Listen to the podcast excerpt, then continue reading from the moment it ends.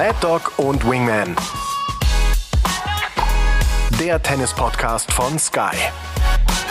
Mit Michael Stich und Patrick Kühnen. So, liebe Tennisfans, liebe Freunde von Mad Dog und Wingman, mit natürlich Paul Häuser, wie ihr ja alle wisst. Wenn wir uns überlegt, worüber wollen wir heute reden? Ähm, es ist natürlich in den letzten zwei Wochen ein bisschen was passiert auf der Tour, sowohl auf der ATP als auch auf der WTA-Tour. Aber wir neigen uns ja zum Ende des Jahres hin und die Finals stehen irgendwann vor der Tür, die natürlich alle bei Sky sehen können. Darüber freuen wir uns sehr gut, äh, sehr, sehr, muss ich sagen. Und, aber heute haben wir uns überlegt, der liebe Wingman, mein lieber Patrick und ich, dass wir heute eine Paul-Häuser-Stunde machen. So, es muss auch keine ganze Stunde sein, aber eine Paul-Häuser-Stunde. Der Paul darf heute alles fragen, was ihm quasi auf der Seele brennt und Themen, die er glaubt, die für unsere Zuhörer da draußen interessant sind. Und deswegen, lieber Paul, bist du heute sozusagen im Driving Seat ähm, dass du heute alles loswerden kannst, was dir auf der Seele brennt. Ich hoffe, du bist damit einverstanden. Ich nehme an, mein lieber, mein lieber äh, Mad Dog, ich nehme an, dass Paul sich schon freut auf die, auf die Paul Häuser Frage an sich. Wer ist der Goat? Oh, Wer ist der, der Real, Goat. der echte Goat? oh.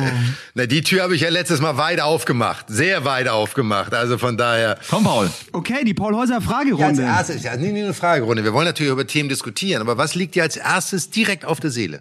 Mhm. Ja, wenn du mich jetzt so fragst, was war in den letzten zwei Wochen, was waren so für Themen, die euch begeistert haben, die euch aber auch vielleicht auch aufgeregt haben? Ich habe da so ein Sportevent im Kopf in der ewigen Stadt in Rom. Habt ihr das geguckt? Michael, ich glaube, du bist dann affiner. Ja, ich bin, also ich spiel's natürlich auf den Ryder Cup an und da ich natürlich Golf-Fan bin und auch selber Golf spiele, hatte ich an dem Wochenende viel Zeit und habe sehr viel gesehen. Also nicht morgens um 7.30 Uhr, wenn das losgeht. Und die Stories sind ja immer total witzig, wenn du dann so ein bisschen Background siehst und wenn sie die Stories hinter den Scenes erzählen. Wenn dann die ersten Spieler, die um 7.30 Uhr abschlagen, dann schon um äh, Viertel vor sechs sich vorbereiten und warm spielen und dann in der Dunkelheit auf der Driving Range ihre, ihre Aufwärmbälle schlagen mit Flutlicht, was auch immer. Das finde ich schon echt cool. Ähm, da haben wir es als Tennisspieler sicherlich manchmal ein bisschen einfacher. A, müssen wir nie so früh anfangen. Und, und B, spielen wir eigentlich nur bei Tageslicht über ein sehr gutes Flutlicht. Aber es war eine grandiose Stimmung. Es war, fand ich, ein tolles Event und äh, hat mich natürlich gefreut, dass die Europäer am Ende auch gewonnen mhm. haben. Patrick, kannst du dich für den Ryder Cup auch begeistern? Du, ich habe den Ryder Cup äh, im Gegensatz zu meinem genialen Mad Dog nicht verfolgt, überhaupt nichts gesehen davon, ähm, weil ich äh, mit Familie unterwegs war und weil ich das erste Enjoy Your Game Event hatte mit dem lieben Felix, oh. mit dem ich das Buch ja auch geschrieben habe. Wir haben nämlich bei unserem Turnier, bei den schönen BMW Open in München, äh, ja einen Stand gehabt mit unserem Buch und haben dort ein Gewinnspiel gemacht und äh, da konnten natürlich äh, ausgewählte Gewinner ein Enjoy Your Game Event gewinnen und das haben wir umgesetzt äh, im MTDC Evitos und hatten einen ganz tollen Tag. Natürlich war das Wetter die letzten Wochen überragend und wir konnten auch draußen spielen und haben da schön äh, zwei, drei Stunden Tennis gespielt, danach ein schönes Mittagessen und übers Buch gesprochen, Fragen beantwortet, hatten eine ganz junge Truppe, die Tennis begeistert war. Wir waren also wirklich auch sehr mhm. angetan von den Teilnehmern und hatten da viel, viel Spaß. Oh, schön. Ja, Wetter wirklich sensationell. Also wir hatten ja jetzt in, in München die berühmte Wiesen und ich glaube jeden Tag strahlenden Sonnenschein. Also das war gigantisch jetzt hier. Aber Michael, nochmal zum Ryder Cup. Geht's dir auch so? Ich bin jetzt nicht der Riesengolf-Fan, aber dieses Event packt mich und ich fühle mich, ich kenne kein anderes Sportevent, wo ich mich wirklich als Europäer fühle, wo ich so richtig auch mitgehe und das so genieße dann für den Engländer, für den Spanier, für den Norweger, Dänen, da leidenschaftlich mitzugehen. Packt sich auch so. Absolut. Und, und ja, und das Besondere bei dem Event, und es ist so ein bisschen vergleichbar mit dem Davis Cup sagen wir mehr dem alten Davis Cup Format ist, dass du natürlich du hast die Zuschauer, die ein Riesenfaktor sind im Ryder Cup. Also die Stimmung gleicht ja mehr der Stimmung in einem Fußballstadion so ein bisschen. Trotzdem respektieren die Golffans alle, dass du beim Abschlag ruhig sein musst, so. Aber du merkst plötzlich, wie selbst die absolute Top-Elite, und das beste Beispiel war Scotty Scheffler im äh, Viererflight am ersten Tag, glaube ich, wo er von den Europäern Nummer eins der Welt äh, mit seinem Partner. Ich weiß gar nicht, mit wem er gespielt hat. Ich glaube mit äh, Brooks Köpker. Ich bin mir aber nicht gar nicht mhm. ganz sicher. Aber ist von seinem Gegenteam, den Europäern, ähm, mit, ich glaube, neun und sieben, das bedeutet, dass die Europäer schon neun Löcher vorm Schluss sozusagen das Match gewonnen hatten oder sieben Löcher vorm Schluss das Match gewonnen hatten. Ähm, was es im, David, im Ryder Cup noch nie gab. Das ist das erste Mal in der Geschichte. Und ein Scotty Scheffler, die Nummer eins der Welt, danach mit Tränen in den Augen auf der Tribüne sitzt und es nicht glauben kann, dass ihm das mhm. passiert ist. Und ich musste sehr an meine Situation damals im Davis Cup in Moskau erinnern, wo ich ja meine neuen Matchbälle vergeben habe, wo ich danach auch geweint habe, was ja den Sportler erstmal wieder sehr nahbar macht, sehr menschlich macht auch, ne? dass trotzdem man so erfolgreich ist, ja trotzdem sehr emotional ist. Und das macht nur der Sport, in dem Falle nur der Ryder Cup, weil du halt nicht für dich spielst, da kannst du so eine Niederlage mal wegschlucken, sondern du spielst ja für dein Land und du willst für dein Team das Beste geben. Und das ist das Besondere am Ryder Cup. Bei den Europäern natürlich sehr besonders, weil du natürlich unterschiedlichste Nationalitäten hast, die zusammenspielen.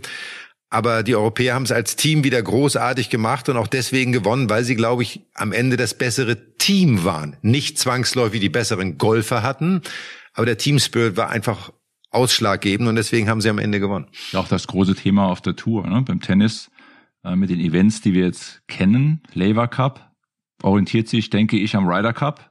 Dann gibt's natürlich mhm. jetzt von der ATP auch 100%. zu Beginn des Jahres den United Cup. Mhm. Und ich muss ganz ehrlich sagen, ich habe jetzt ja auch für Sky schon United Cup des Öfteren kommentieren dürfen. Und ich finde den United Cup an sich schon, was jetzt äh, die Identifikation und die Freude und die Herausforderung fürs eigene Land zu spielen, vor allem dadurch, dass ja ähm, Frauen und Männer gemeinsam für ein Land spielen, fand ich für mich persönlich emotionaler als zum Beispiel den, den Labour Cup zu beobachten, wo dann ja auch das mhm. Format Ryder Cup äh, USA gegen den Rest der Welt sozusagen gespielt wird. Wie habt ihr das gesehen? Ja, also Labour Cup, äh, ist klar, hat sich Federer ja auch positioniert. Der Labour Cup, der möchte genau dahin, wo der Ryder Cup ist. Dafür braucht er die Geschichte, dafür braucht er diese Tradition. Das sah am Anfang, finde ich, schon, schon sehr, sehr gut aus mit Federer, Nadal, Djokovic. Das Problem war, und das Problem, das wir im Tennissport haben, ist das Europa, wenn wir uns jetzt die, die, also erstmal bei den, bei den Männern, wenn wir uns die letzten Grand Slam Sieger anschauen. Ich glaube, in den letzten zwei Jahrzehnten haben nur Europäer die Grand Slams gewonnen. Natürlich liegt es vor allem an Federer, Nadal, Djokovic, Murray. Aber ich glaube nur Del Potro, nur Del Potro US Open war der einzige Nicht-Europäer, der, der einen Grand Slam gewonnen hat. Also da ist so eine Dominanz. Und jetzt ist was passiert. Jetzt hat Federer aufgehört, Nadal hat nicht mehr mitgespielt, Djokovic nicht mehr mitgespielt. Irgendwas fehlt jetzt auch. Jetzt fehlt die Star Power bei, bei diesem Laver Cup. Und jetzt hat zweimal Team World gewonnen. Und das war dann jetzt auch ich glaube, nur Kaspar Rüth hat sein Einzel gewonnen, der Rest ist untergegangen. Also es war überhaupt nicht spannend. Und der Ryder Cup, Michael, du hast ja, glaube ich, bis zum Schluss da auch äh, mitgefiebert, gezittert. Das hätte echt noch mal kippen können.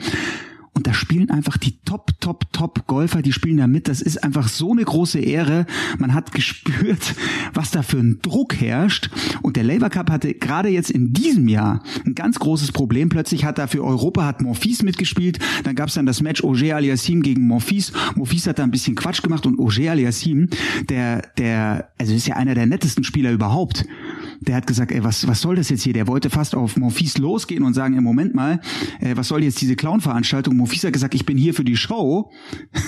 der, der, wollte ein Show-Event draus machen und Ogier hat, Ogier hat gesagt, wir sind hier, um richtige Matches zu spielen. Hier geht es um Punkte, ja. Es geht um die Ehre und um viel mehr. Wir spielen hier für Team World. Also, da hätte ich mal gerne Roger Federer gehört. Da hätte ich gerne in die Gedanken von Federer reingeschaut der Labour Cup ist da so richtig am Scheideweg, genauso wie du sagst, der Terminkalender natürlich im, im Tennissport vollkommen überfrachtet und weit weg, stand jetzt der Labour Cup weit weg von einem Ryder Cup Event, dass er da, da hinkommt. Naja gut, man muss natürlich sagen, der Ryder Cup hat natürlich in den Anfängen auch von den großen Persönlichkeiten des Golfsports gelebt. Nehmen wir mal einen Jack Nicklaus, nehmen wir mal einen Arnold Palmer, nehmen wir all die großen Spieler, Sevi Ballesteros. Ähm, aber der Ryder Cup als solches ist halt größer als jeder dieser Spieler. Und der Laver Cup ist es halt nicht, sondern der Laver Cup war Federer, ist es jetzt nicht mehr, war Nadal, war, wenn alle drei, wenn alle Europäer spielen, sind sie ein Ausnahmeteam, so. Ähm, dann hast du natürlich im Tennis auch nicht diese Möglichkeiten wie im Golf. Da liegt dann Ball im Rough, dann hast du plötzlich nochmal zehn Sekunden Zeit zu überlegen, was nehme ich denn jetzt? Das Vierereisen, das Fünfereisen, dann verjugelst du den, dann geht er ins Wasser, dann geht er in den Bunker. Es kommt halt auf so kleine Nuancen auch drauf an, aber und das ist halt im, im Labour Cup für mich, ich fand den Wettbewerb nie spannend. Ich habe es mir nie angeguckt, ganz ehrlich, weil ich genau diesen diesen sportlichen Ansatz nicht sehe, der der über den Spielern steht, sondern es steht eigentlich ja, die Spieler gehen dahin, Monfils bringt es auf den Punkt, sagt, ich bin hier eigentlich hergefahren, um Spaß zu haben. Dass er eingeladen wurde, ist für mich schon überraschend genug, weil er ja nun eigentlich nicht zu den Top-Europäern gehört zurzeit. Ähm, und das war zum Beispiel der Davis Cup früher. Der Davis Cup war früher größer als jeder Spieler, der im Davis Cup gespielt hat. Es war eine Ehre und ein Wunsch von jedem einzelnen Spieler im Davis Cup spielen zu wollen. So. So, das war ein Ziel für uns als Kinder zu sagen, da wollen wir mal sein. Ich denke an eines der ersten Davis Cup Matches, was ich gesehen habe, war damals in Hamburg. Ich glaube, Boris erster oder zweiter Davis Cup, damals mit Hans-Jörg Schweier, Damir Keretic zusammen. Ja. Genau. Genau, gegen, gegen die Amerikaner am alten Roten Baum, im alten Roten Baumstadion, ohne Zusatztribünen, alles so wie es ursprünglich mal war.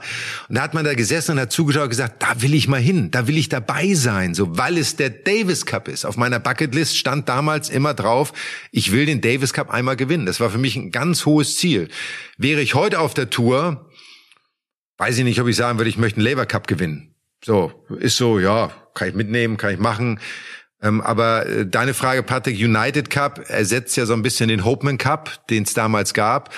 Ähm, ich habe den Hopeman Cup mit Steffi ja mal gespielt und auch gewonnen. Ähm, das hat einen irren Spaß gemacht, auch gerade mit den Mädels zusammenzuspielen auch gemeinsam zusammen zu wachsen in der Woche. Da waren es auch noch nicht, damals waren es, glaube ich, zwei Spielorte. Heute sind es ja drei Spielorte mittlerweile. Das heißt, es wird immer alles mehr entzerrt. So ein bisschen, wenn du die FIFA-Fußball-Weltmeisterschaft für was 2030 siehst, die äh, auf zwei Kontinenten aus, ne, drei, sechs Ländern ausgetragen wird, wo du sagst, wo soll dieser Irrsinn noch hinführen? Weil man versucht, das Geschäft größer zu machen als das Event. Und das muss ich sagen, ähm, da ist der Ryder Cup einzigartig, ganz besonders, so dass man auch mitfiebert, wie du sagst, Paul.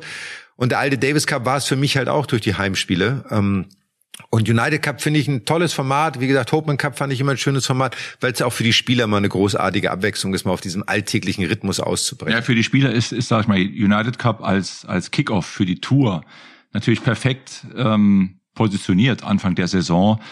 Aber was du richtig sagst, die Events Ryder Cup wie auch Davis Cup, auch aufgrund ihrer Geschichte, auch aufgrund dieser unfassbaren Matches, die wir alle in Erinnerung haben, sei es Ryder Cup, sei es Davis Cup, ähm, und da auch damit der einhergehende Strahleffekt für uns als Spieler in der Jugend, als Nachwuchsspieler, auch Deutschland repräsentieren zu dürfen im Davis Cup, quasi Nationalmannschaft zu spielen äh, im Davis Cup, das war ja, also was man da dem Davis Cup auch genommen hat, wenn man das mal so diskutiert jetzt, äh, äh unglaublich was man im Davis Cup genommen hat mit der Entscheidung, mit Cosmos, mit der Agentur zusammenzugehen, die Rechte zu verkaufen, ähm, im Tennissport auch wirklich sehr geschadet. Und wir haben das schon mal diskutiert, äh, gerade für Spieler aus zweiter Reihe. Aber die Events, Ryder Cup und Davis Cup, sind Events, die die jeweiligen Sportarten auch wirklich brauchen für die Identifikation, um, um, um Träume auch entstehen zu lassen, um, um Spielern auch in, in, dem, in dem Sinn auch, auch eine Möglichkeit zu geben, Träume zu verwirklichen, neben einem Grand Slam Erfolg, neben einem Tausender Erfolg, aber als Team im Tennis oder als Team im Golf und man sieht ja, welche Emotionen der Davis Cup in der Vergangenheit hervorgebracht hat und eben auch der Ryder Cup nach wie vor hervorbringt. Ja, ich spür's bei dir, Patrick. Wenn ich das Wort Davis Cup sage, dann gehen bei dir schon alle alle ja, Lampen klar. an und äh, das ist das ist die pure Leidenschaft. Weißt du noch, als du das erste Mal nominiert wurdest für, für den Davis Cup, äh, wo du da warst, ähm, für was für ein Spiel war das und äh, die oder oh, jetzt müsstet ihr das sehen, liebe Tennisfans, er holt die Trophäe raus. Die legendäre Davis Cup Trophäe hat er bei sich zu Hause in München natürlich stehen. Natürlich das Original. Und, und, und, und, und Paul, er hat drei davon da stehen, ne? Ja, so sieht's aus. Ja, wir, äh, wir planen dazu auch noch ein Special, liebe Zuhörerinnen und Zuhörer. zum 30-jährigen Jubiläum natürlich, 1993, ist doch klar. Aber ja, jetzt erstmal zurück zu meiner Frage. Weißt du noch, wie du nominiert wurdest? Was war das für ein Call? Ich weiß ganz genau, wie ich nominiert wurde. Und, und es ist ja wirklich lustig. Äh, wir haben ja alle so die, die, die stärksten Erinnerungen, die wir haben, die sind ja an die größten Emotionen ja auch gekoppelt. Ich war damals, das allererste Mal war ich in Melbourne und ich war mit Charlie auf dem Zimmer, ich glaube beim Physio und wir hatten einen Anruf bekommen von Niki Pilic äh, im Hotelzimmer, der uns gesagt hat, dass wir nominiert sind für den Davis Cup. Damals erste Partie 88 in Essen gegen Brasilien auf Turboteppich. Und Charlie und mir ist nichts Besseres eingefallen, als äh, die Minibar aufzumachen und so eine Miniflasche Sekt sofort aufzumachen und sind im Zimmer rumgesprungen, wie so zwei kleine ähm, ja, Teenager, die sich gefreut haben über die Nominierung. Also es war für uns schon echt groß. Und äh, ähm, ja, dann ging's los, 88 mit dem Davis Cup. Und das Erlebnis, äh, auch, auch dieser Anruf damals ja von Niki, der Anruf vom Teamchef, hm. das war damals auch groß, dass ein Kapitän anruft, Niki Pilic, äh, in seiner Funktion, das, das war auch eine Ehre. Also wirklich für mich auch eine Ehre, nominiert zu werden und, und für Deutschland dann mit den anderen Jungs dann auf den Platz zu gehen. Michael, bei dir, erste Nominierung, weißt du es noch? Ähm, ich habe, glaube ich, meinen ersten Davis Cup 1990 in Bremen gegen Holland gespielt und äh, weiß nicht mehr, also mit Sicherheit war es Niki Pilic, weil ich ja damals schon beim Ifitos München dann auch Bundesliga gespielt habe und äh, dann ja auch langsam hochgekommen bin. Das war damals war die erste Davis Cup Runde, glaube ich, immer so im Februar, immer Anfang des Jahres nach nach Australien quasi, bevor es dann nach Amerika ging. Und äh, das war bei mir war das äh, genau so, dieses Gefühl, ein Traum, den man immer hatte, der endlich Wirklichkeit wird. Man muss mal verstehen, wenn du so junger Tennisspieler in Deutschland bist, dann geht das los, dass du irgendwann mal in C-Kader kommst. Also du bist im Landeskader irgendwie, dann darfst du im Landestraining mitspielen und das ist schon irgendwie ganz toll. Und dann kommst du irgendwann in den C-Kader, da denkst du, ja, C-Kader, da sind so die, die eigentlich nicht gut genug sind, um weiterzukommen, aber ne, sind im C-Kader. Dann kommst du im B-Kader, das ist so der Nachwuchskader. Da denkst du schon, ah, jetzt bin ich schon ein bisschen dran, aber da bist du noch lange nicht im Davis Cup Kader. Und im B-Kader kriegst du auch finanzielle Unterstützung. Damals ein Karl Meiler, äh, unvergessen, einer der, der erfolgreichsten Coaches auch in Deutschland, leider schon auch viel zu früh verstorben. Ähm, und dann kam ich irgendwann in A-Kader und damit hatte ich dann die Chance, auch Davis Cup Spieler zu werden. Das konntest du nur, wenn du in A-Kader kommst. So. Was ich damals nicht wusste, wenn du in A-Kader kommst, kriegst du keine finanzielle Förderung mehr. Das war natürlich der negative Aspekt dabei, so ein bisschen. Und da war halt Holland äh, in Bremen, also gegen Holland in Bremen. Und es war dabei damals Erik, ich kriege das gar nicht mehr ganz genau zum. Charlie war, glaube ich, dabei. Und wer noch? Ich war dabei. Du warst auch dabei? Der Wingman war auch dabei. Und da haben die wahrscheinlich gedacht, was will dieser lange Schlacks aus Emshorn? Der, der, der hat hier irgendwie nichts zu suchen. Ihr wart ja auch so ein eingeschworenes Team, muss man sagen, ne, durch eure Erfolge. Da jemand Neues reinzulassen, war auch sicherlich nicht ganz einfach. Nun war ich auch nicht so der Drückeberger, der irgendwie so gesagt hat, ich stelle mich hinten an. Ich wollte Einzel spielen. Das war für mich klar. Ich fand, ich war besser als alle anderen. Damals schon so und durfte kein Einzel spielen ähm, am ersten Tag, sondern äh, und da war ich glaube ich nicht so glücklich drüber, gerade weil es ein schneller Belag war Indoor und so und durfte dann mit äh, Erik Doppel spielen und das haben wir dann auch gewonnen und äh, durfte dann hatten wir glaube ich 3-0 geführt nach den ersten beiden Tagen und dann durfte ich gegen Tom Nyson glaube ich das sogenannte Dead Rubber, das unwichtige Match spielen, das habe ich dann glaube ich sogar verloren, was mich ziemlich frustriert hat, aber ich kam diesem Traum ein Stückchen näher, aber auch zu begreifen, mhm. was ist Davis Cup? Also ich, das begreifst du auch nur, wenn du mitspielst und wenn du Teil eines Teams bist, natürlich dich auch trotz allem unterordnen musst, dein, deine Rolle finden musst, deine Position finden musst und so. Das war schon eine große Herausforderung, aber mir hat's anscheinend auch sehr geholfen, weil kurz danach habe ich in Memphis dann mein erstes größeres Turnier gewonnen. Also es gibt dir auch diesen zusätzlichen Push dass du plötzlich respektiert wirst und der Teamchef Niki Pilic dir das Vertrauen schenkt, das gibt dir unheimlich mentale Stärke. Ja. Also ich habe oft äh, ähm, nach dem Davis Cup wirklich auch gut gespielt, gute Ergebnisse gehabt. Lag auch daran, dass wir uns ja in der Regel immer eine Woche vorher getroffen haben und intensiv trainiert haben. Aber das Ganze hat auch durch Niki und das Betreuerteam, ne, Physio, Mannschaftsarzt, dann auch dieser Trainingsanzug ne, in, in, mit Deutschlandfarben. Mhm. Das macht was mit dir. Das macht was mit deinem Selbstvertrauen. Und äh, von daher, ähm, ja, die, die schönen Davis Cup Erinnerungen unvergessen werden sie immer bleiben bei uns. Das ist total toll. Und die Wertigkeit äh, des früheren Davis Cups ist, ist unumstritten. Was das auch auslösen kann bei Spielern, äh, haben wir ja gerade gehört. Mhm. Was war eure krasseste Auswärtsspielerfahrung in all den Jahren Davis Cup? Weil also man muss vielleicht dann nochmal erklären. Damals durften natürlich dann die austragende Nation durfte den Belag wählen, durfte da ganz extreme Kontraste auch wählen im Vergleich zur Tour. Also ganz, ganz schneller komischer Teppich oder der langsamste Sand überhaupt. Was war da bei euch mal ganz extrem? Also für mich war 94 mein lieber Mad Dog, ähm, unter Bremstetten war schon für mich so, was Auswärtsspiel angeht, schon so das Extremste. Du warst aber doch, du warst aber doch in Südamerika noch. Du hast doch, ich weiß nicht, ob es Argentinien oder Brasilien war, aber du weißt es sicherlich noch am allerbesten. Es war Argentinien, damals gegen absolutes Top-Team mit Martin Reite, oh, Alberto ja. Mancini und Javi Frana und Luciano äh, und Fernando Luna. Also eines der besten Doppel der Welt damals und Reite und Mancini und auch im Einzel beide sehr, sehr stark. Und das war wirklich mein, gar nicht das Negativste. Das Negativste haben wir oft schon drüber gesprochen, war wirklich unter Bremstetten gegen die Österreicher aufgrund der Stimmung, dieser negativen Stimmung. Aber Argentinien war einfach so diese Begeisterung der eigenen Fans für das eigene Team. Ein Stadion, wo 5000 reinpassen, wo sie 9000 reingelassen haben ungefähr äh, ich am ersten Tag nicht spielen konnte, weil ich äh, wir am Abend vor irgendwie ein Steak gegessen haben, was anscheinend, was in Argentinien sehr selten ist, nicht so oh. gut war. Und ich deswegen am ersten Tag nicht spielen konnte, damit Erik wieder doppelt gespielt am letzten Tag dann ja dieses äh, für mich sehr ähm, einschneidende Erlebnis gegen Martin Reite, da im entscheidenden Einzel verloren zu haben. Aber auch an diesen Niederlagen wächst du noch viel mehr im Davis Cup als in einem normalen Turnier, weil es nicht nur um dich geht, sondern um um das Team geht. Und manche zerbrechen da dran, mit Sicherheit und, und nehmen da eher einen mentalen Schaden von. Ähm, das ist bei mir Gott sei Dank nie der Fall gewesen, sondern es hat mich eigentlich immer noch mehr angespornt zu sagen, irgendwann willst du das Ding gewinnen. Das geht so nicht. Das, das muss weitergehen. Wie ist es ausgegangen? Ich habe äh, in fünf Sätzen verloren. Ich habe im fünften Satz äh, mit Break geführt und äh, da war die Stimmung schon, das war schon, das war schon ein heißer Tanz. Zwei, drei. Am Ende 2-3 mhm. verloren. Wie ist unter Bremen-Stetten ausgegangen? 3-2 für, 3-2 für uns. Gott sei Dank, sonst dürfen wir Österreich nicht mehr betreten. Patrick hat da jetzt ein äh, paar Jahre gewohnt.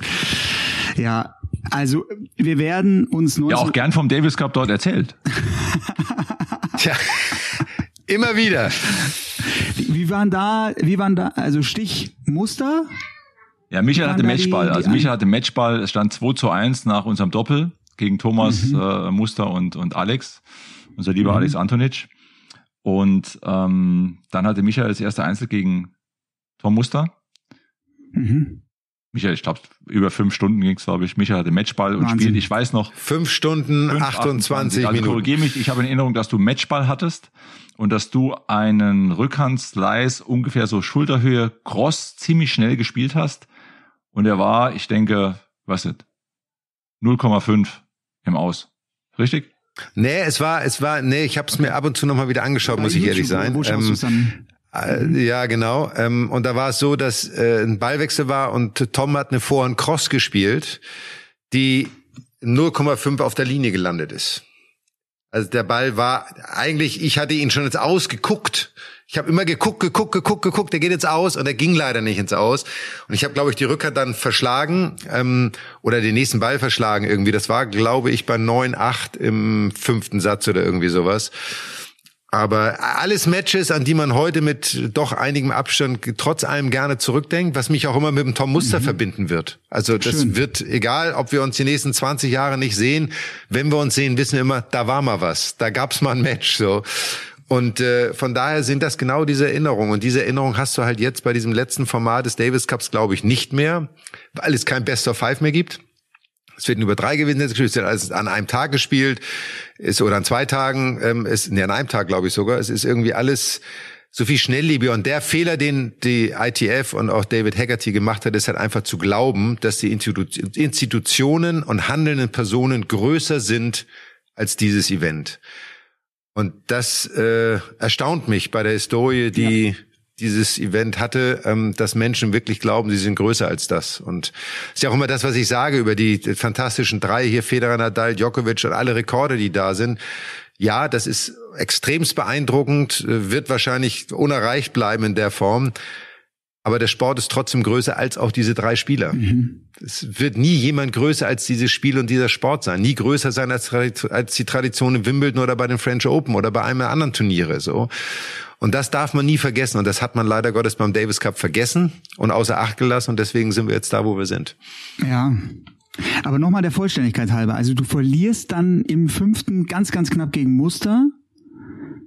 Dann war Horst Skoff gegen... Gegen Mark Kevin Göllner. War Kevin Göllner. Göllner gewinnt. Und Doppel war dann wahrscheinlich wieder mal. Ja, Doppel haben wir, Doppel haben wir bei 1-1 gespielt. Und äh, ja.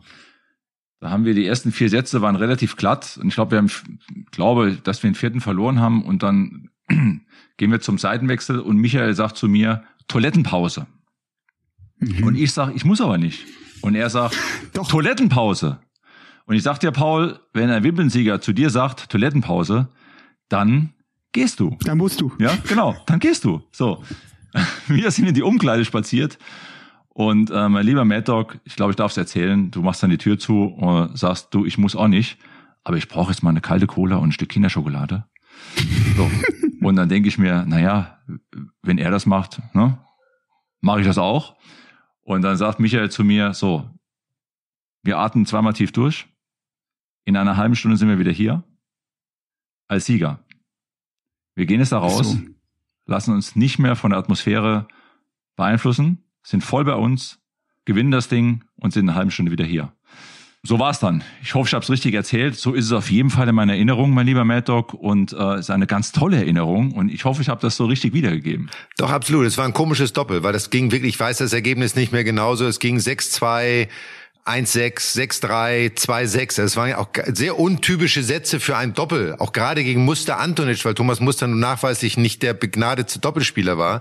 Aber es war halt alles. Die Atmosphäre, die Stimmung. Beide Österreicher waren total im, im, in der Zone auch, waren so total von den Zuschauern noch angefixt. Und deswegen war dieses Break vorm fünften Satz einfach so wichtig, um sich mal wieder zu sammeln, auch mal zu sagen, worum geht's hier eigentlich? Wir sind das bessere Doppel, wir sind die besseren Spieler. Warum sind wir im fünften Satz? Kann doch eigentlich gar nicht sein. Wir hätten schon längst unter der Dusche sein müssen und Wiener Schnitzel essen müssen. So. Oder einen schönen Palatschinken in Österreich. Naja, aber haben wir dann nach dem fünften Satz ja getan, in aller Ruhe, haben uns gefreut und dann äh, haben wir das Ding insgesamt Gott sei Dank gewonnen. Und wer holt dann den entscheidenden dritten Punkt? Mark Kevin Göllner. Ja, Mark Kevin Göllner. Okay. Das letzte ja. Einzel. Genau. Stark. Und wir haben gelernt, legendäres Michael Stich, Doping, kalte Cola, Kinderschokolade. Ja, aber jetzt die Frage an euch. Wir haben ja so ein bisschen meine, meine Fragestunde. Wenn ihr jetzt heute zurückblickt auf eure Karriere, wie oft gibt es dann so Momente, wo es euch also wirklich mal plötzlich komplett reißt und ihr euch denkt, wow, krass, und dann ist dieses Match oder jenes Match ist dann präsent. Wie, wie oft kommt so was vor und, und welche Matches sind es bei dir, Patrick oder Michael zuerst? Also bei mir, bei mir, bei mir sind es äh, eindeutig die Davis Cup Matches. Ähm, im Einzel ja, damals mein Sieg gegen Connors in Wimbledon, keine Frage. Aber emotionaler sind für mich tatsächlich die Davis Cup Erinnerungen. Wie beispielsweise das, das Doppel mit Michael ja auch jetzt in Österreich, was wir an, angesprochen haben. Äh, mein, mein erstes Davis Cup Match damals mit Boris, damals in Essen, ähm, habe ich auch Doppel gespielt. War nervös ohne Ende vor diesem Doppel. Ähm, und dann natürlich das Doppel im Finale 93, auch mit meinem lieben Mad Dog gegen Woodford Woodbridge damals, nachdem es nach einem Einzelnen 1 zu 1 stand. Also mir ging, äh, Paul, nie so der Stift wie dort am Abend vorher, ähm, vor diesem Doppel, weil ich mir gedacht habe, alter Schwede, morgen im Finale spiele ich mit Michael. Der spielt eh immer gut. Und dann spielen wir gegen Woodford Woodbridge, die sind seit zwei Jahren die Nummer eins, die werden es eh treffen. Also wenn es einer nicht trifft, dann bin wahrscheinlich ich das, ja. Und da ging mir Abend vorher ziemlich der Stift, aber wir haben es ja dann auch geschafft und äh, die Erinnerungen, die die sind natürlich auch so so lebendig, ja? wie wie wie wie nichts anderes. Also Davis Cup mit Abstand. Mhm. Also ich glaube, was man dazu auch sagen muss, wir haben ja so, Patrick hat es ja, unsere Zuhörer konnten es leider nicht sehen, aber die Davis Cup Trophäe aus dem Regal, aus dem Schrank geholt so. Ich habe sie hier natürlich auch stehen, auch nicht weit von mir entfernt. Und ich glaube, das sind ja auch so unsere Erinnerungen. Wenn du dann in dein Büro oder in deinen Bereich gehst, wo so deine Vergangenheit auch steht und du siehst dann Teile dieser Pokale, dann dann kommt dir das wieder hoch. Es sind immer dann auch so Momente. Ich hab, weiß zum Beispiel natürlich, die Siege stehen immer voran. Ich weiß zum Beispiel, ich habe mal Stockholm gewonnen damals, als es noch Masters war und habe ähm, vor der ersten Runde ähm, trainiert und äh, hatte meine Schuhe im Hotel vergessen. So und äh, hatte jetzt keine Schuhe dabei und habe dann Henring Schuh gesucht, weil ich 20 Minuten später auf den Platz sollte. Und habe ich sogar damals die Schuhe von Boris anprobiert, die eine halbe Nummer mhm. zu klein waren. Es endete damit, dass ich in Jogging-Schuhen auf den Platz gehen musste und in Jogging-Schuhen das Match gespielt habe und am Ende das Turnier gewonnen also, habe. Ja. So. Und äh, ich zum Beispiel weiß, dass viele dieser Turniere, wo mir sowas passiert ist, ich habe auch mal Hosen vergessen, ich habe auch mal Schläger vergessen, also ich habe wirklich vieles vergessen, wenn ich mal auf den Platz gegangen bin.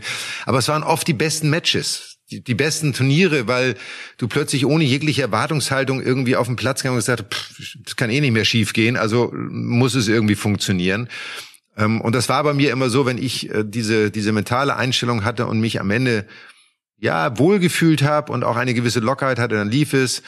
Ähm, und wenn es aber so andere Momente gab, wo du vorher Stress hattest, sei es mit dem Trainer, mit Familie, was auch immer, dann habe ich das auch immer mit auf den Platz genommen und dann lief es auch immer nicht so gut. Aber das ist zum Beispiel so ein Moment. Natürlich die Davis Cup, das Finale Davis Cup mit der Stimmung, sowieso Atmosphäre, Olympische Spiele natürlich, mhm. ein großes Thema auch.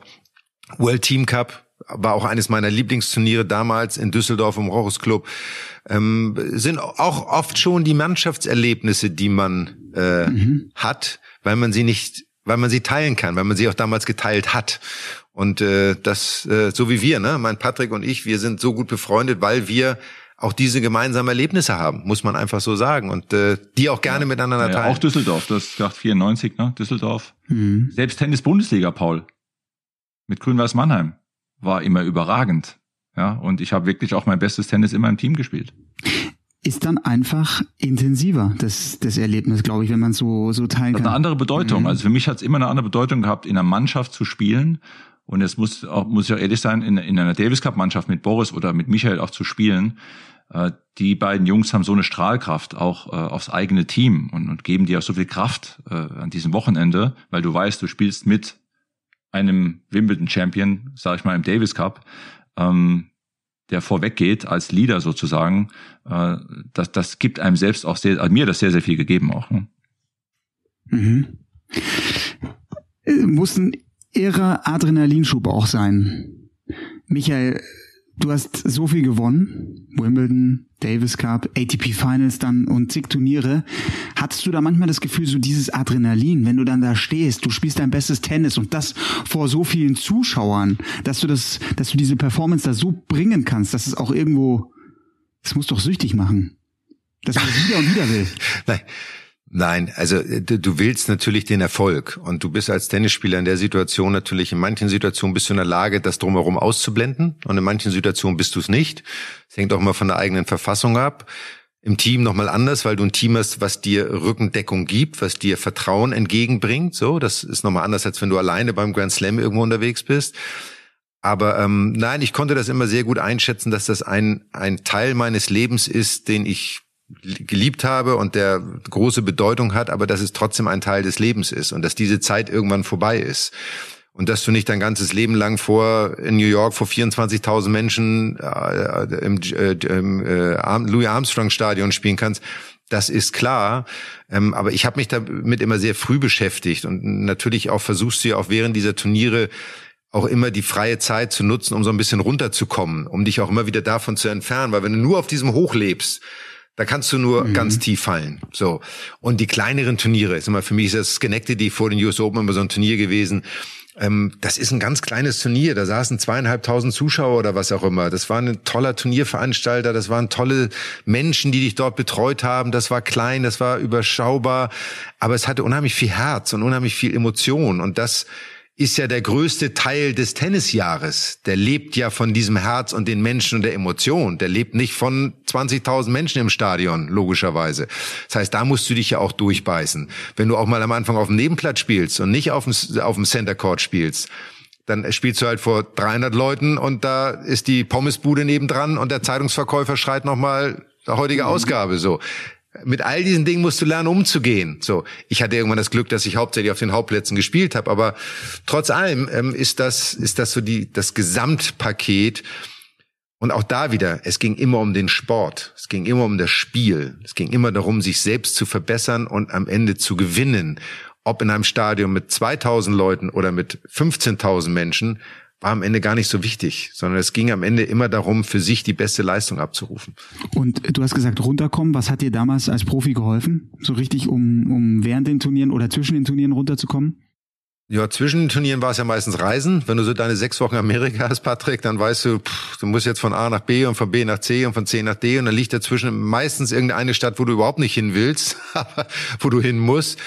Kino, wir haben natürlich, das war mal spannend, wir konnten in Amerika immer, gerade in Amerika immer schon die Blockbuster sehen, sechs Monate bevor sie in Deutschland ins Kino kamen. So. Und da Englisch schon ein bisschen unsere Muttersprache wurde auf der Tour, weil du eigentlich alles auf Englisch machst, konnten wir die halt auch alle sehen. Ich bin halt schon früh in Museen gegangen und auch in Galerien gegangen, einfach um auch so ein bisschen diesen Weg rauszuhaben von diesem ständigen Wettkampf. Und ich war nie einer, der es so genossen hat, in der Players Lounge den ganzen Tag rumzuhängen und ja, irgendwie nur mit den Tennisspielern zusammen zu sein. Ich habe schon versucht, mir auch Zeit außerhalb dieses Circuits zu suchen und auch zu nehmen. Patrick, bei dir? Bei mir, ähm, ich war jetzt nicht so oft in Museen wie Michael. ich war schon relativ viel auf der Anlage ähm, und an den spielfreien Tagen war ich jetzt nicht so viel Offside, weil dieses Rumlaufen auch in der Stadt mich irgendwie wahnsinnig müde auch gemacht hat. Und ähm, mhm. ich von daher eigentlich versucht habe, an den freien Tagen entweder noch mal ein bisschen zu trainieren und äh, ein bisschen Pflege und relaxen eigentlich. Sei mhm. es äh, in, in der Players Lounge, meist aber dann doch im Hotel. Und immer ein bisschen was zum Lesen dabei gehabt. Musik war ein ständiger Begleiter. Also versucht habe eigentlich ähm, ein bisschen das Gegenteil, sondern versucht habe, Ruhe zu finden an den freien Tagen. Und Michael hat vorhin seine Begeisterung auch für Golf, für den Ryder Cup angesprochen. Wie war es während eurer aktiven Karriere? Gab es da auch, dass ihr, dass ihr andere Sportarten verfolgt habt, dass ihr vielleicht auch Austausch mit anderen Sportlern hattet? Gab es da irgendwie auch lustige Begegnungen? Michael, bei dir? Ich glaube, das ist heute viel mehr so, dass wenn du jetzt die US Open ist immer sehr extrem, finde ich, wenn du da guckst, wer da alles auf der Tribüne sitzt und wer da alles ähm, nun war, also mal, wir beide nicht, selbst ich nicht, trotz meiner etwas größeren Erfolge, war ich jetzt nie so der, ähm, der, der die Stars angezogen hätte. Dafür waren meine Erfolge gemessen an anderen auch einfach zu gering. Dafür waren McEnroe und Boris und Connors einfach dann noch mal weit von mir entfernt, muss man einfach sagen. Aber das hat sich natürlich heute auch alles geändert. Heute wird sofort in den Social Medias gepostet, wer mit wem befreundet und wer mit äh, wem super befreundet ist, was auch immer. Aber es hat natürlich bei Fußball verfolgt, klar, Fußball-Bundesliga, Fußball-Weltmeisterschaft. Man kennt viele Sportler auch heute noch aus unserer Generation. Es war immer wie eine große Familie, auch aus der Leichtathletik dann den Sportarten, die er damals eher groß waren. Gewisse Sportarten, die es heute gibt, gab es ja damals gar nicht so. Ähm, und äh, wenn man die heute sieht, ist das immer noch so miteinander. Also das ist immer noch wie eine Familie und das ist schön, weil man irgendwie zu einer gleichen Zeit aktiv war. Aber daraus sind jetzt keine engeren Beziehungen oder Freundschaften entstanden. Leichtathletik sprichst du an, das war ja auch die Zeit so der Zehnkämpfer oder hast du äh, mit welchen, hattest du mal einen Moment, wo du so richtig vielleicht irgendwie ja, begeistert warst von einer anderen Persönlichkeit oder so starstruck, wie man so sagt, ne? Man trifft jemanden und denkst so, oh mein Gott, wie, dass ich, dass ich jetzt hier äh, so einen Hollywood-Star kennenlernen, keine Ahnung, oder oder ein Politiker, was Besonderes. Nee, da war ich nie wirklich so. Wo ich wirklich damals beeindruckt war, habe ich glaube ich schon mal erzählt, war Shaquille O'Neal, der Basketballer damals, weil der auch damals bei Reebok war, wo ich ja auch meinen Vertrag hatte. Und das ist nicht nur von seinem körperlichen her eine Erscheinung, so, ähm, sondern auch als Typ. Und äh, man merkt ja immer, wenn man diese Menschen sieht, die als Sportler dann auch so weltweit populär sind, dass sie dann, wenn du sie dann siehst, im One-on-One -on -One einfach ganz mhm. normale Kerle sind und einfach nur Spaß haben wollen, mit denen kannst du dich super unterhalten. Du hast so ein bisschen immer einen gleichen Lebensweg, weil du ne, irgendwie im Sport erfolgreich bist und kannst gewisse Dinge besser verstehen. Aber ansonsten bin ich nie so jemand gewesen, der ja auf auf, auf Hollywood-Stars oder wie auch immer reflektiert. Wen ich gerne mal kennengelernt hätte, was mir nie gelungen ist, ist Clint Eastwood, weil das ja wirklich einer meiner großen Hollywood-Schauspielhelden ist. Den hätte ich gerne mal getroffen, aber der Zug ist leider abgefahren. Aber okay, Shaq, Shaq Attack, Shaquille O'Neal, der redet sehr schnell. Der ist ja auch sehr, sehr witzig. Konntest du ihn gut verstehen? Ja klar. Hallo? Da ist, ist es schwerer für mich, einen bayerischen Dialekt zu verstehen als Shaquille O'Neal. Ja. Und hast du, äh, hast du Patrick da so eine so eine Begegnung oder hast du einen, wo du sagst, boah, den hätte ich wirklich gern kennengelernt? Ja, du ja. klar, also äh, ne, nicht Shaq, Michael Jordan oder so. Ich habe auch äh, mal das Glück gehabt, wirklich die Bulls damals, das Dream Team live zu sehen in Miami. Also Scotty Pippen, Dennis Rodman, Michael Jordan, damals gegen Miami die ganz Heat. großen genau, ja. Das Spiel mal gesehen und habe, äh, wenn ich bei Turnieren war, ich habe immer so ein bisschen geschaut, ob es ein Konzert gibt ich war schon ein Fan von, von Konzerten dann, weil ich eben so in, in großen Städten da nochmal unterwegs war, in London einige Konzerte auch gesehen habe. Und ähm, ansonsten hier und da, wenn es mal eine Möglichkeit gab, übers Turnier, die ja auch bemüht waren, sage ich mal, Tickets vielleicht mal zu besorgen für die Spieler von einem Basketballmatch oder von einer von einem Event, was was in der gleichen Stadt stattfindet oder auch mal ein Konzert, so dann äh, habe ich es gern wahrgenommen. Also mir ist das eine Basketballmatch noch total gut in Erinnerung und einige mhm. Konzerte, die ich auch gesehen habe in der Zeit, klar. Mhm. Ja, großartige Zeit. Äh, Gibt auch eine tolle Doku natürlich dazu bei, bei Netflix, Last Dance. Habt ihr die gesehen? Klar. Michael Dohr? Klar. Nicht? Come on! Also, äh, das musst du machen. Also das wirklich musst da, du dir anschauen. Wenn du, wenn du Basketball-Fan äh, bist, unfassbar, unfassbar. Ja, ich bin kein Basketball-Fan. So also ich finde, also man, man muss, Entschuldige, Entschuldige, Paul. Also Basketball-Fan, ich war natürlich dieses Jahr Basketball-Fan Deutschlands, weil das, was das Team erreicht hat, war natürlich unfassbar unglaublich. Man hat wieder gesehen, was ein Team Spirit möglich mhm. macht. So und das fand ich sensationell. Aber ich bin sonst nie ein großer Basketball-Fan gewesen. Also ähm, ich habe das, ja, ich mag alle Sportarten, aber Basketball, also ich hätte mir ein Basketballspiel angeguckt, auch ein Baseballspiel oder auch ein American Football-Spiel, habe ich alles nicht getan. Also von daher gerne am Fernsehen, aber ähm, das hat mich nie so mhm. angetriggert.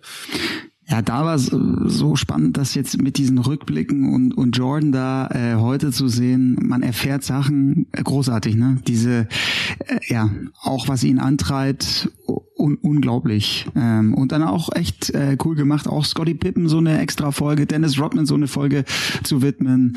Ja, coole, coole Doku. Ja. Kleine, kleine Hausaufgabe für dich, äh, Paul. Äh, Michael Jordan für unseren Podcast. Ne? Das ist meine Hausaufgabe. Das ist, das ist eine kleine Aufgabe. So, damit es nicht nur Pauls Wunschkonzert heute sozusagen ist, sondern es ist natürlich verbunden mit einer kleinen Aufgabe, liebe Zuhörer und Zuhörerinnen, Michael Jordan für wann auch immer in unserem Podcast. Für wann auch immer. Wir lassen es mal so offen. Äh, wisst ihr, ob ist er überhaupt tennisaffin? Ich glaube schon. Ich glaube. Äh ja. Spielt keine Rolle, der wird uns beiden kennen. Matt, wer kennt Mad Dog und Wingman nicht? Also die Frage stellt sich doch gar nicht. Ja, ich glaube, für heute lassen wir es gut sein. Ich würde sagen, jetzt haben wir überhaupt nicht über das aktuelle Tourgeschehen gesprochen, ist aber auch überhaupt nicht schlimm. Peking hat Yannick Sinner gewonnen, Iga Swiatek hat auch mal wieder ein Turnier gewonnen. Es bleibt spannend, auch im Race to Turin. Sascha Zverev Chengdu gewonnen, Peking Halbfinale, jetzt aber früh verloren in Shanghai gegen Safiulin. Also wir werden das genau beobachten. Natürlich die Empfehlung Sky Sport Tennis, da kriegt ihr alles mit in den nächsten Wochen. Da ist eigentlich jetzt wirklich jeden Tag fliegt irgendwo ein Ball übers übers Netz. Wir wir übertragen es. Ihr bleibt dran und Patrick, Michael, habt ihr habt ihr noch irgendeine Geschichte, wo ihr sagt, hm, das hat mich besonders begeistert? in den, also vielleicht noch zum Abschluss, das hat mich besonders begeistert in der, in den letzten ein, zwei Wochen. Oder hatte ich irgendwas besonders aufgeregt? Uh, aufgeregt. Aufgeregt nicht wirklich. Begeistert muss ich sagen. Und ihr wisst das ja, wenn wir so über die aktuellen Spiele sprechen, war ja immer Yannick Sinner. Ich war ja nie so ein Riesenfan von Yannick Sinner. Immer hoch, hohen, hohen Respekt und sowas. Aber seitdem er mit Darren Cahill arbeitet, muss ich sagen, hat er wirklich einen weiteren Schritt gemacht.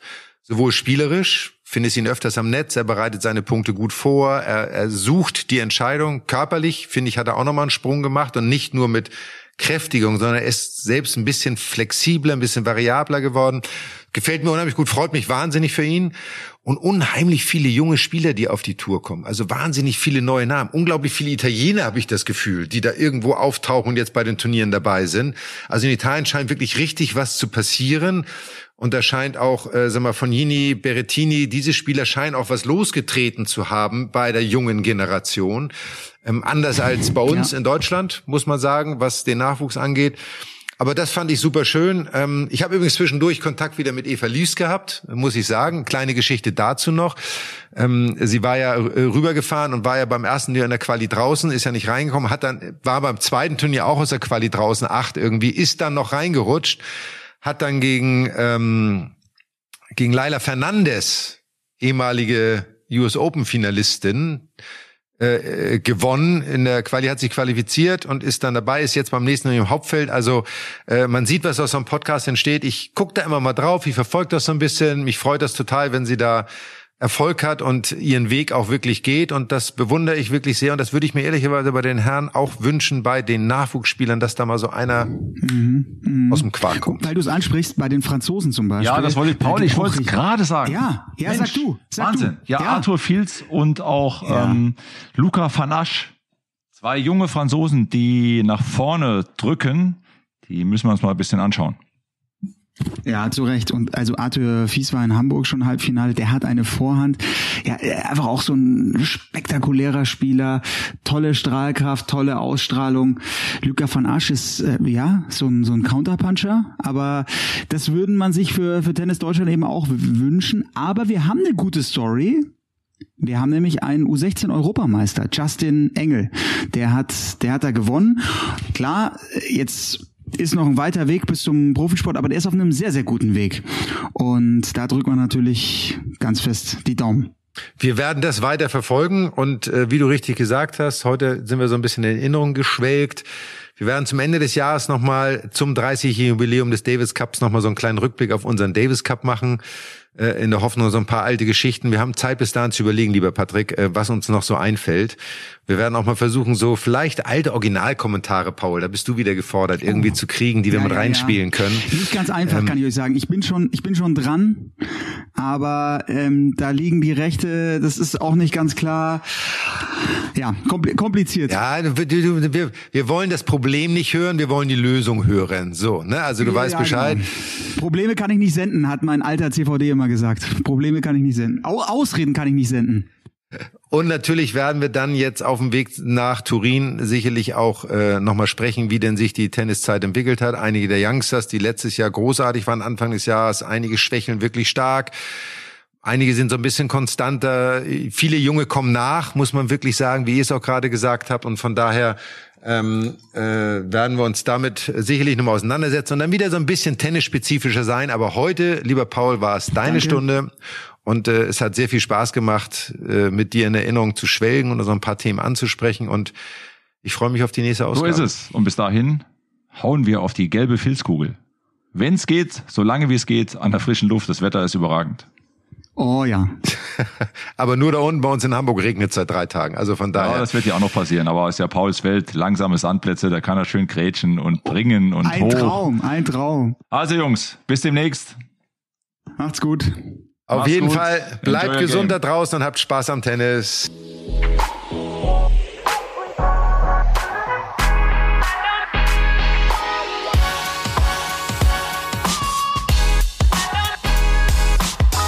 Mad Dog und Wingman ist eine Produktion der Podcast-Bande im Auftrag von Sky.